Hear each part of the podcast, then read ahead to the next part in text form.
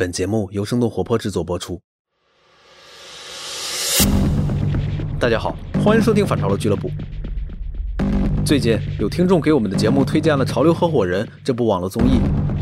那节目中邀请了吴亦凡等一些流量艺人，共同前往日本东京，开设以售卖街头潮流单品为主的店铺。好的，我是凡凡，然后现在我在东京在经营一个潮流店。节目播出后，在舆论和观众中受到了好坏参半的反响。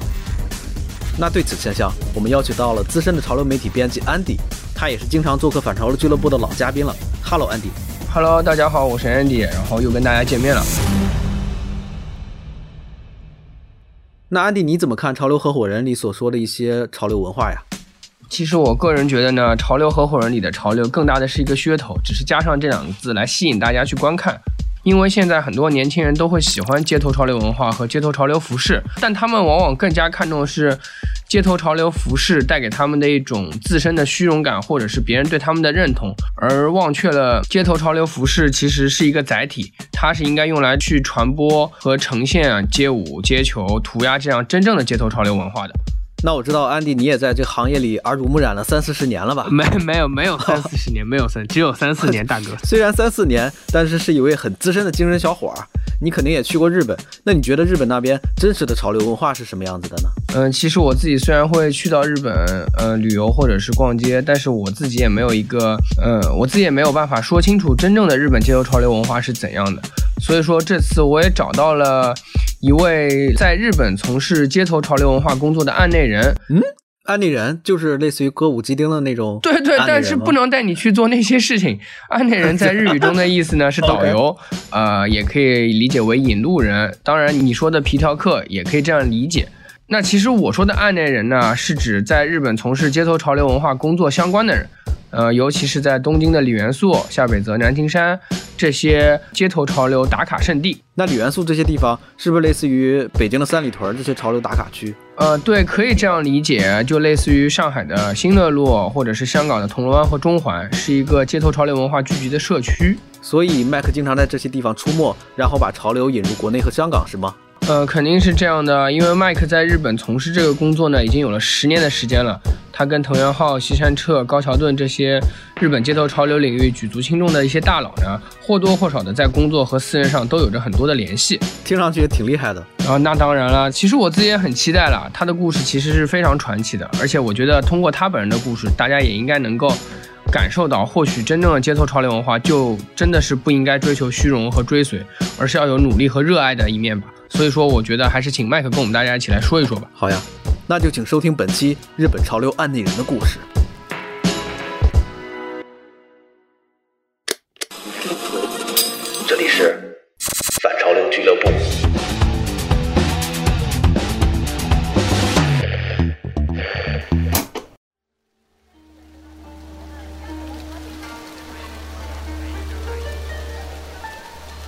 こんにちは。名前はマイクですけど、まあ、昔から20年間くらい日本とあの香港、中国であの仕事をやってて、また留学することがまあるから、大概呢。大家好，我是呃麦，是一个呃香港人。那以前呃在日本读书，读完书之后就接触日本的那个潮流文化，到现在大概是十几二十年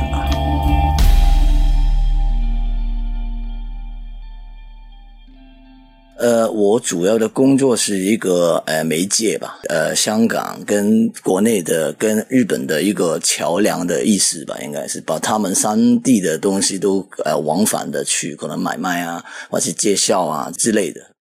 呃，最开始我是呃从新世界香港那个集团的里面呃一个呃买手店的一个主管，然后那个。店的名字叫 The Contemporary Fix，就是那个以前 Loveless 那个总监开的。那我是他那个后辈嘛，那那个时候就帮他处理一些独立设计师品牌，比如说那个呃 f a t s o m、呃 Phenomenon 呃、那个呃 Undercover 那些我都有做，然后还有 MMJ Mastermind Japan 我都要帮他去处理，带到中国市场，也带到香港市场这样子。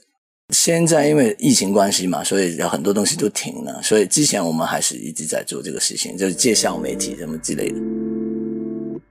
呃，小时候的话，我是大概十五六岁吧，我喜欢踩滑板，那个时候就呃开始有接触到上网，然后我们看到那个滑板好酷，小时候不知道嘛，音乐也是好酷，所以那个时候开始慢慢从呃那个 old school 就是以前的那种 hip hop 的那种文化，去慢慢演变街头吧，就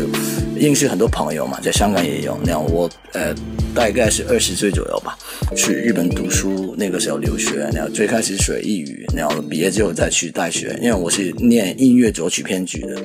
其实我最开始在香港当 DJ，就是呃夜店的 DJ。然后那个时候，我觉得自己的那个音乐水平好像不够，所以我就过去日本读书。那慢慢慢慢，哎，原来日本的里面的东西这么多，永远都学不学不完的。所以那个时候还是很多很多不同的东西可以给我带到很多嗯那种生活体验吧。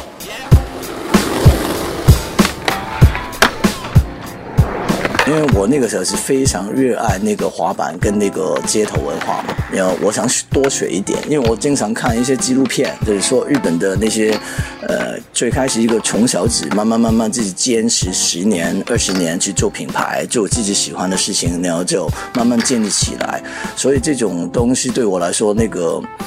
很大的感动了，就是怎么可能一个人坚持十年、二十年去做一件事情？那个时候，我跟他们，比如说也要去玩夜店啊，去呃去呃去 disco 啊，也也去去喝酒嘛。他们是很纯粹的喜欢一个东西，他永远做到底的那个想法。其实基本上大部分日本的设计师都有这个概念的。比如说，我要做当设计师，我要花十年时间，可能二十年时间，哪怕只有一个人买，我都要去去做。可是那种心态是大部分的设计师是这样子的，坚持就是 没饭吃也坚持。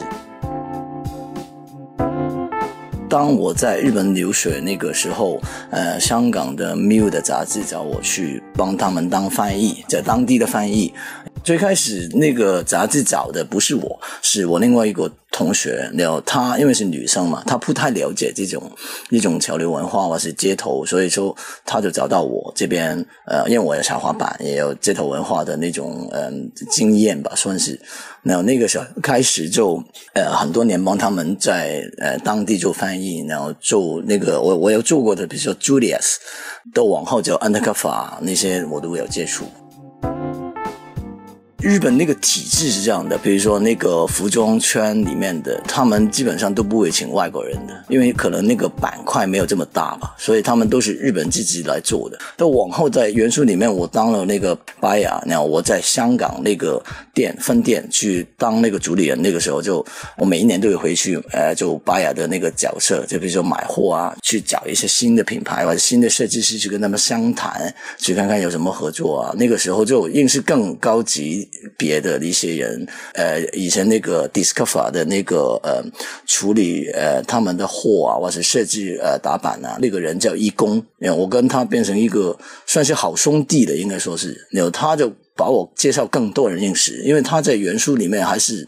呃，蛮有名气的，基本上店铺里面的人都认识他的一个呃前辈吧，应该说。那那个时候就看有很多那些不同的一些设计师啊，或是那些跟他们行业有关的，比如说 marketing 的人啊，都会跟我交流，因为我会一点英语，你要会日语，你要我也会有其他语言嘛，所以他感觉好像我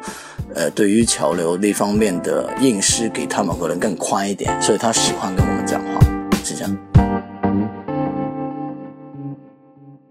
OK，那刚才听完了麦克的故事，呃，我们知道他自己通过这种对街头潮流和滑板的热爱，打动了日本街头潮流文化的爱好者和当地的潮流品牌主理人们，从而顺利的打入了他们的群体或者说社群。其实我觉得麦克这种精神就是 Street Culture 一种非常好的直观体现。那另外，为了方便呃听众们的理解。麦克刚才提到一些专业的名词和几个品牌，我会再做一个简单的解释。比如说，麦克刚才提到的，呃，香港的 Miu 的杂志找我去，我有做过的，比如说 Julius，都往后叫 Undercover 那些，我都有接触。Milk 这本杂志其实是香港最早期的一批关注街头潮流文化的杂志，聚焦于日本本土的街头潮流文化和自己香港本土。然后他们目前仍是在亚洲地区极具影响力的一个，我们说潮流媒体，而且撰文深度和各方面的制作水准都非常的高。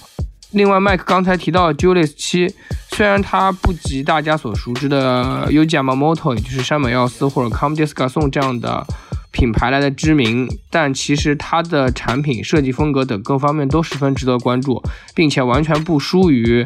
呃，山本耀司和川久保玲这两个知名的日本时尚潮流品牌。另外，麦克还提及了一个叫 Undercover 的日本设计师品牌。那它的主理人和设计师其实是高桥盾。高桥盾本身对音乐和一些亚文化十分的有兴趣，所以说他也把这些元素和自己的喜好融入到自己的服装风格设计当中去。是继山本耀司、三宅一生和川久保玲之后最具关注度的日本时尚设计师之一了。他的生活当中也有很多相关的趣事，可能之后的节目中也会被麦克所提及。那其实潮流合伙人这个节目呢，他们在日本开设的店铺也位于东京的里元素地区，算是一个核心街区了。那里元素其实是过去是日本一片服饰商店街的总称了。呃，大多数的店铺面向旧涩谷川开设，从节牙山手线元素站到明治通下坡方向。那如今的里元素呢，有着很多的街头潮流文化品牌的工作室。呃，售卖街头服饰的店铺以及喜爱街头潮流文化年轻人在那边出没。然后这一片之所以被称为里元素，是因为，呃，与一般认知上元素的其他服装地区不同，这一片由于道路比较狭窄，行人也不容易在这个区域中，不太容易聚注意到这个区域了，所以说才被大家称为里元素。呃，那接下来我也想问一下麦克，呃，就是说您当初刚去到日本的时候的里元素和现在差别大吗？呃，区别也是蛮大的，因为我刚开始去日本留学那个年代，还是那种古着啊，就是那种衣服的二手衣服，从美国来的那种文化比较多。然后他们都喜欢穿那个怀旧的衣服，自己搭配的，是没有什么品牌可言。那个年代是其实已经有很多新进的品牌，比如说日本的什么 FCLB 啊，呃，And Hollywood 那些都已经做的不错的品牌。所以那个年代的话，就是我们都是呃沙穿，比如说我踩滑板的，我都是挑一些比较宽松的衣服，因为我们动作很大，因为我们从可能呃哈拉之谷呃去那个呃西布亚，就是元素到涩谷，那我们直接踩滑板过去，就不坐车，不不骑那个脚踏车什么之类，因为傻酷嘛，小时候小朋友嘛，那我就一带这帮朋友就就来来去去去玩。那和里元素地区一样，同样是位于日本东京的南青山地区，也汇聚着不少世界知名的时尚和时装品牌，比如，嗯，Uji Yamamoto、Isamiyaki 和 Comme des Garçons，也就是大家熟知的山本耀司、呃，三宅一生和川久保玲，他们各自的旗舰店都设立在南青山。另外，也会有着如今炙手可热的新晋日本设计师。阿布千灯式的 Sakai，呃，暗黑先锋设计师 Rico Wens 的旗舰店都会在南青山地区去开设。虽然说可能如今街头潮流和传统我们意义上时尚已经在融合了，但我总觉得说南青山系的店铺品牌和李元素之间的店铺品牌还是有着一些不同的。我想知道这两个区域的品牌的主理人之间他们的关系是怎样的？他私底下还是非常友好的，因为比如说，呃，我举例说吧，呃，南青山代表好像呃香港的中环，呃，元书是代表那个香港的铜锣湾，也他们的其实 level 是差不多，只是说那个风格的区别在于，呃，元书里面。最开始，女元素的那个属性是做二手的衣服开始的。哦，是这样的吗？女元素最早是先做二手衣服。对对，就 vintage 的东西，就是那种古着的东西开始，所以那个文化是永远不会掉的。到现在为止，你看里面还有一些很超值贵的那个店铺，里面买一个牛仔裤是一百多万日元一条的。然后有一些是炒卖店，比如说 Goro 是那些，它是里面还是放进一些我刚才说的那种古董牛仔裤的。所以元素的那个跟呃南青山的区别在于，它没办法就完完全全去改变元素的生态，但是南青山就完完全全全去改变，因为以前最开始南青山是商业地区谈生意的，是没有什么潮流品牌的。最近十几二十年，他们就慢慢慢发展是变成买手店，就那种独立买手店的慢慢起家。所以说也是还是有这样的一种多少还是有一种连接的，而不是说。只是品牌风格上看上去有一种差异，就完全不去交流，对吧？有啊，有有很大的连接，因为他们就经常跑来跑去，都是一帮人嘛。南青山的人会过去元素区可能学习啊，或是那种元素的人也会过去南青山那边看看有没有今年新的，比如说广告的那种造型怎么做啊，或是他们教的用什么样的呃细细去把今年的呃 color 带带出来。比如说呃以前他们是把那个颜色放在面料上，比如说十几二十年前他们很喜欢豹纹嘛，比如说图案啊、印刷啊，或是那种呃 embroidery 的刺绣啊，都会有这种想法去做嘛。他们这是把那个文化去带出来，共同去消化以后，再把衣服设计出来的，所以他们肯定是非常呃频繁的交流的，两边也会有对。那李元素和南亭山其实不仅仅只是一个商业街区，嗯、他们更多的是通过文化而发展来形成的。如果说潮流合伙人想做一个真正推广街头潮流文化的节目，那他们应该更注重节目中文化内容的本质，而不是使用明星和红人效应来吸引流量。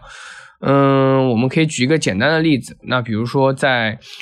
嗯李元素隔壁的表参道的街道上有一家很著名的银饰店铺叫 Gross，那这个品牌是由一位叫高桥五郎的老先生所打造。呃，很可惜他在几年前其实已经过世了。那高桥五郎先生由于自己对北美印第安文化喜爱，曾经在年轻的时候亲自去到美国本土的印第安土著部落中生活了很多年，跟他们学习一些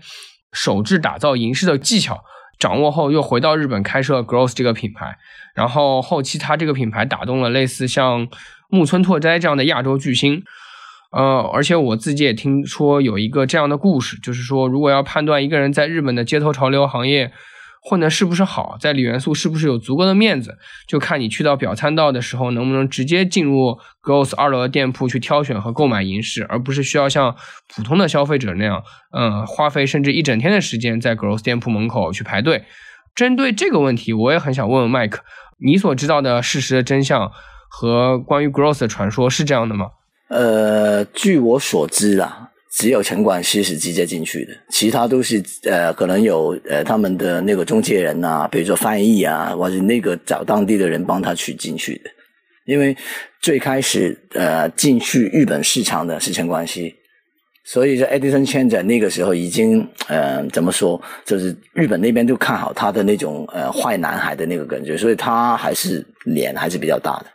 感觉在里面，其他我就不太了解了。我觉得他们那种的话，无论你的身份多高啦，就是以前那个年代，高楼是还是需要排队的。以前那个年代，因为他们他们是用呃没有去世的那个主理人，他那个时候是讲缘分的。据我了解了，因为他那个主理人去世往后了，他那个应该是带儿子还是他带徒弟吧？还有一个像印第安的女生，他们两个的想法好像把它变成更商业一点，所以导致往后都已经不是缘不缘分的问题进去，应该是你能排队，你能花时间，你能给钱，那可能就会买到好更好的东西。但是以前那些还是需要排队买，就是以前竹联没去世的亲手 handmade 打造的那些，我记得好像还是要排队去买的。但是其他的呃新的好像就不不用这么难，我记得是这样。我那个时候买是几千块钱而已，现在卖的哇，我觉得天天价了，已经是天价了。因为我之前第一次去那个时候是很小嘛，那个十九二十岁，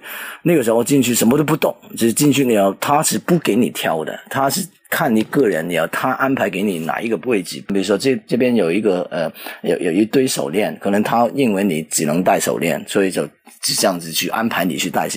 东西，不是说你去挑的，是没法挑，你不能选的。那个对，就当年他在卖货的时候，都已经就是说秉承了他在印第安部落里生存生活那段时间所养成的。呃，缘分和和和那种信仰的习惯了，所以说这个品牌才会说他做的东西是最有价值。对对对，可以这样说，对，可以这样说。其实我在网上看到很多关于 Gross 的新闻。那在中国呢，更多的人了解 Gross 这个品牌，还是通过陈冠希、吴亦凡、余文乐这样的明星艺人的佩戴和曝光，从而去了解。大家可能会因为他们的使用，迅速的去网上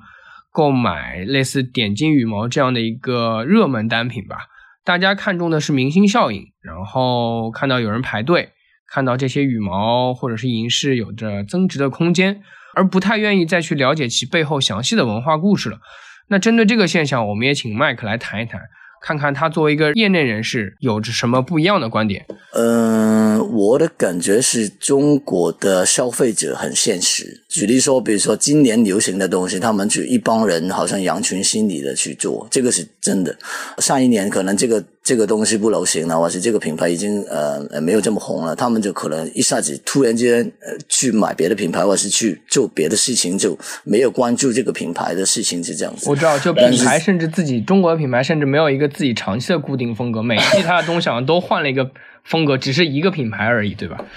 对对对对，但是日本那边就恰恰相反，因为他们比如说我只要喜欢那个品牌，我就追随到底的那种想法还是蛮多的。所以中国的差距可能跟日本在这一方面，您觉得比较大一点，对吧？对对对，我觉得可能中国的那个信息比较密、比较快，每一天都有很多很多很多的不同的信息出来，所以很多人的选择太多了，所以他没时间去追回以前的东西，说不定。其实您说到这里，我自己也有一个感触。呃，我去年去到东京玩的时候，也有去到一个叫夏北泽的地区。呃，我知道那边有一些比较多的 vintage，就是古着服饰的店铺。呃，所谓 vintage 或者说古着服饰，就是一些呃年代较为久远，或是经过穿着，或是。全新未穿着，但相对于当下年代更古老的一些衣服，呃，一般我们会把大概时间在十到二十年之前的衣服定义为 vintage 或者古着。那下北泽地区其实是东京十分有名的一个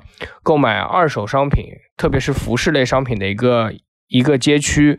呃，我发觉在下北泽那个地铁口出来以后，有一个吸烟区，室外的吸烟区。我当时下车去那里抽了一根烟。我看到的少年，每一个人不管他的身高或者长相如何，但每一个人都有自己一个很好的风格，而且。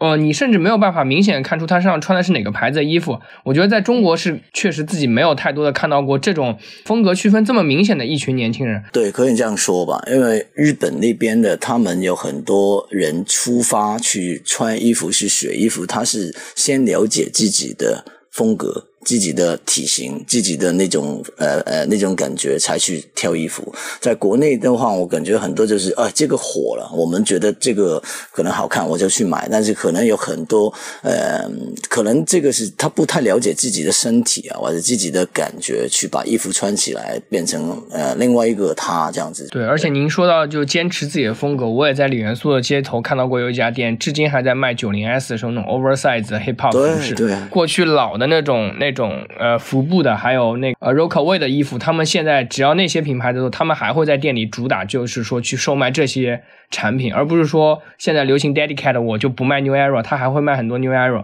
去卖。我那个时候就感觉到这种坚持其实是是很好的，不管它出于什么目的，但是。呃，有了不同的区分，所以说让李元素和日本街头潮流文化看上去那么多样性。这样说吧，不，他们不太喜欢变化太大的。日本人是这样子的，一直以来他们的呃，可能民族里面的思想有这个想法，他可能用三代人去做好一件事情，这个可能在中国或者在香港可能办不到这个事情。那我们其实都知道，Made in Japan，特别是日本的服装制造领域，那它的很多工艺，包括它的水洗。呃，牛仔裤的赤耳以及一些做旧工艺是非常知名的，而且是日本服装的一张名片，可以说。但由于今天的制造业转移和企业规模、产能成本的问题，呃，据我所知呢，有一些品牌，知名的日本潮流品牌已经把他们的工厂和生产线转完全转移到了国内进行加工，然后再通过运输的方式回到日本，贴上 Made in Japan 的商标。成为了一个所谓的一个贴标的形式。另外说，您自己所了解和您的感受，呃，如果说这些品牌是中国生产再贴标的，他们在呃质量和品控上是否做的跟过去一样呢？呃，据我了解，比如说那些独立设计师品牌还是 Made in Japan 没有拿去外地去加工，但是有一些可能二线的品牌或是那些街头品牌也会有了，他们都拿拿去 Made in China 这样的，再拿去变成 Made in Japan 的那种，因为现在国内的那个技术啊。都比日本好，其实很多，比如说做毛衣的，我之前知道有很多很多品牌毛衣是先从呃国内做好之后再拿回去贴标，因为。他那边当地没有这个呃机器啊，没有这种技术，所以就很多都有这个情况发生。还有另外一个就是日本做的品牌好的话，它最主要的那个想法是呃品控嘛，就是那个 quality check，品控的东西他们是对自己是非常有信心的。比如说啊，有一些国际知名的呃奢侈品大品牌，就是我们叫 quality check，就是那个品控都是日本公司做的。包括 LV 啊、GUCCI 那些，他的有一些都是他们做，所以他们对于品控这一方面是非常有信心的，所以他们觉得我只要回到日本，我们去把它呃再重新去检查一遍，你要再看看有没有问题的话，他我觉得这个也是 Made in Japan 的。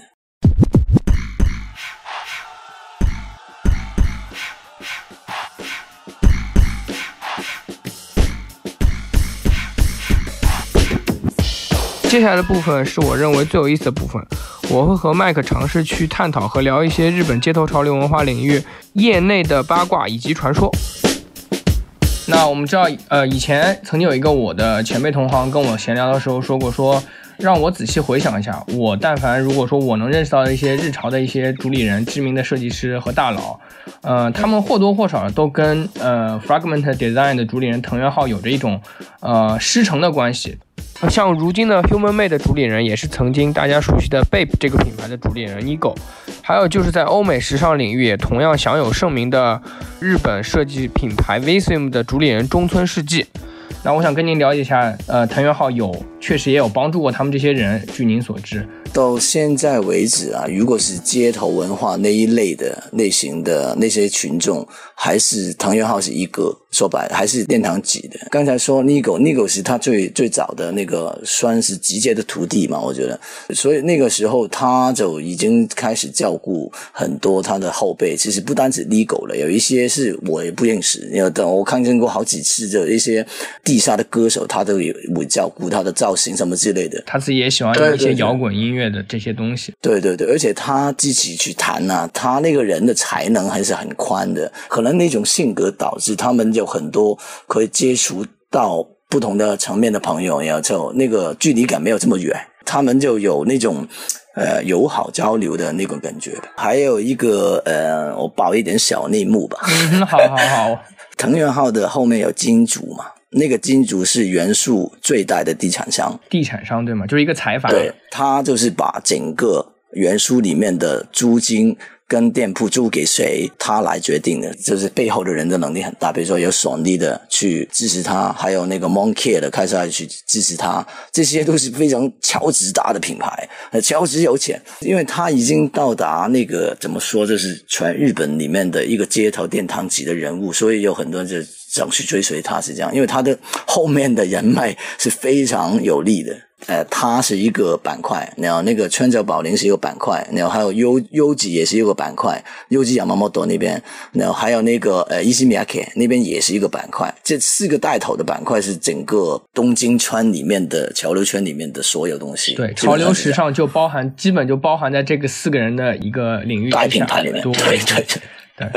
所以就他们的那种呃团结友好的关系，做就那个现在那个日本的那个交流圈吧。呃，我自己从业以后呢，曾经听到过一个传闻，就是说，呃，我们熟悉的一些日系街头潮流品牌的办公室都聚集在元素地区，东京、呃下北泽、元素、南京山这一块，并不是分散的很很很偏远。然后像西山彻还有高桥盾这些知名的品牌主理人，他们中午的时候或是偶遇，或是相约，都会在里元素地区，呃，一起去吃饭或者休息、喝咖啡什么的，让给我一种感觉就是，嗯，他们的观想十分的和谐，而不是说，呃，我在争夺日本街头潮流和世界街头潮流这个市场，你是我的竞争品牌的感觉。然后据您所知，是不是这样？呃，也有了，也有，就是呃，其实日本的那个我们说 g i l 改，就是那个业界里面的，其实他们。所有的大部分应该百分之九十五以上嘛，都认识的。这个板块要团结嘛，他们的想法就是我们不团结，那个板块就没了。所以他们就每一个都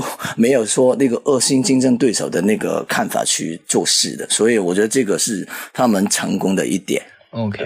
所以说，您自己也有遇到过偶遇一些，呃，就算没有打招呼，您偶遇到他们很随意的在一个街边的店铺吃饭，一点架子都没有，或者说没有人去说哦，可能藤原浩来吃饭，而是大家都很像日本人的传统，很礼貌、安静的在那里吃饭，对吗？或者是朋友之间的交流。对对对，他们其实没有太大的，比如说一个我们只要说价值嘛，他们其实很多都没有价值的，因为他们也是这样来，所以说他原本的那个性格，跟他当主理人往后的性格也是没有怎么变，几乎没有变，所以他们都是做自己。您能否跟我们透一下您所熟知的街头潮流文化领域的日本大佬们，比如说高桥敦啊、藤原之类的？我们举例，那他们私下中生活是怎么样的呢？您能否跟我们透露一下呢？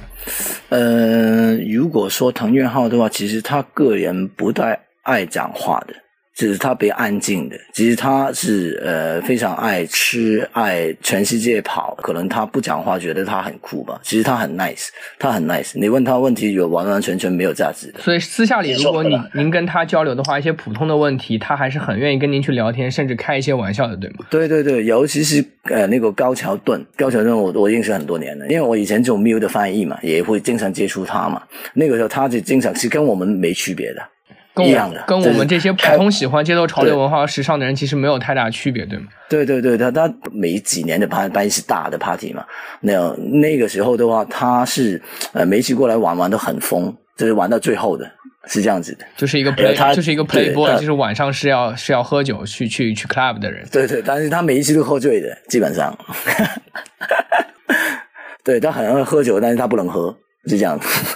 那还有一个问题，我正好补充一下，就是说，呃，我很想，我很好奇，藤原浩是不是说，我知道的是，我们所有的采访的时候，藤原浩的那个团队都会表示，呃，藤原浩首先不太接受拍视频采访。他目目前可以接受照片，但他所有的照片都需要戴墨镜。他很少在公开场合和一些你能看到的场合里，呃，发现他不戴墨镜的样子，是这样的吗？他自己有没有一些什么理由或者原因说长期的去佩戴墨镜出镜，而且不喜欢视频呢？哦，这一点我不太了解，但是我知道好像他真的好像都不想拍那个片的，他只要拍胶片可以 OK 这样子。我之前听过，但是我不太了解他那个 行为是怎么样。我感觉应该是那个，可能他有很多公司在幕后支持他嘛。我觉得他那边应该可能跟他有签的什么约还是怎么样。我觉得一个有关系的应该。但同时也造就了他这个神秘的一面，或者说一个特色，就是藤原浩喜欢戴墨镜，也变成他的一个标签。我觉得。对对对，他是一个标签，他去哪里都是那个墨镜嘛，好厉害。呃，您所认识这些日本主流潮流主理人里面，谁滑板滑的相对比较好，或者说最好的？有没有一个呃水平比较高的，或者有一些就是呃玩的还不错的呢？呃，这一批的话，其实他们就不太会玩，因为他们是独立设计师嘛，他们不太会玩。他们是独立设计师，但是他们的朋友、他们的可能助理啊，或者其他人就玩的非常厉害。藤原浩自己，藤原浩自己好像对滑板多少还是有一点、有一点兴趣的，但他应该不玩吧？我我觉得。呃，藤原浩有啊，年轻的时候滑踩滑板会玩。对，他在伦敦，在在英国读书的时候应该会，我记得。对对对，那个时候他们一一帮人就好像我我那个时候在日本读书的一个同样的情情况，就是一大堆的朋友也一一起就是大家一堆人嘛，开心这样的。对，OK，那最后一个问题，那就是说您有没有在李元素地区和日本有一些跟黑帮经历有关的？比如说，呃，李元素地区是否也有黑帮或者黑社会这样存在呢？呃，日本的黑帮，他们每一个黑帮的团体，他们都有登记的，在日本政府里面。就如果出来搞事，都是混不下去的那种。比如说新书里面的歌舞伎町、卡布奇州里面的那些黄色的东西可能比较多，但是呃，原书跟涩谷好像没有这种东西。据说传闻说黑帮都去开奶茶店了，因为中国这边的那个珍珠奶茶和这种茶饮在日本非常流行，导致说他们都去做一个更赚钱的生意，去开奶茶店，对吗？对对对，其实黑帮他们的感觉好像很恐怖，但是他们其实的那个行为都是商业行为，比如说开店啊，呃，收保护费。那些之类，都他们是从好像正规的那个去做，但是他们不是说保护费，他好像是什么什么呃 service charge 那种服务费什么之类的，他没有什么保护费，但是他们有这个体制去呃把原书里面可以收到那个钱，但是这个是以前的年代，但现在我不太了解，因为毕竟我是以前年代的那些留学的经验嘛。非常感谢麦克哥，今天跟您聊了很多东西。好好，不用客气，不用客气，能帮到大家可以了。就希望您下次还有机会能参与到我们的节目中来，跟我们一起聊一聊。好，谢谢。好了，以上就是本期反潮俱乐部的内容。那如果你喜欢这档节目，可以分享给你的朋友，或者在苹果 Podcast、Spotify、喜马拉雅以及网易音乐等平台上给我们评分留言，这将对我们十分有帮助。有任何问题，还可以按照 Show Notes 中的邮件地址发邮件给我们。也欢迎你收听生动活泼的其他节目，那我们下期不见不散。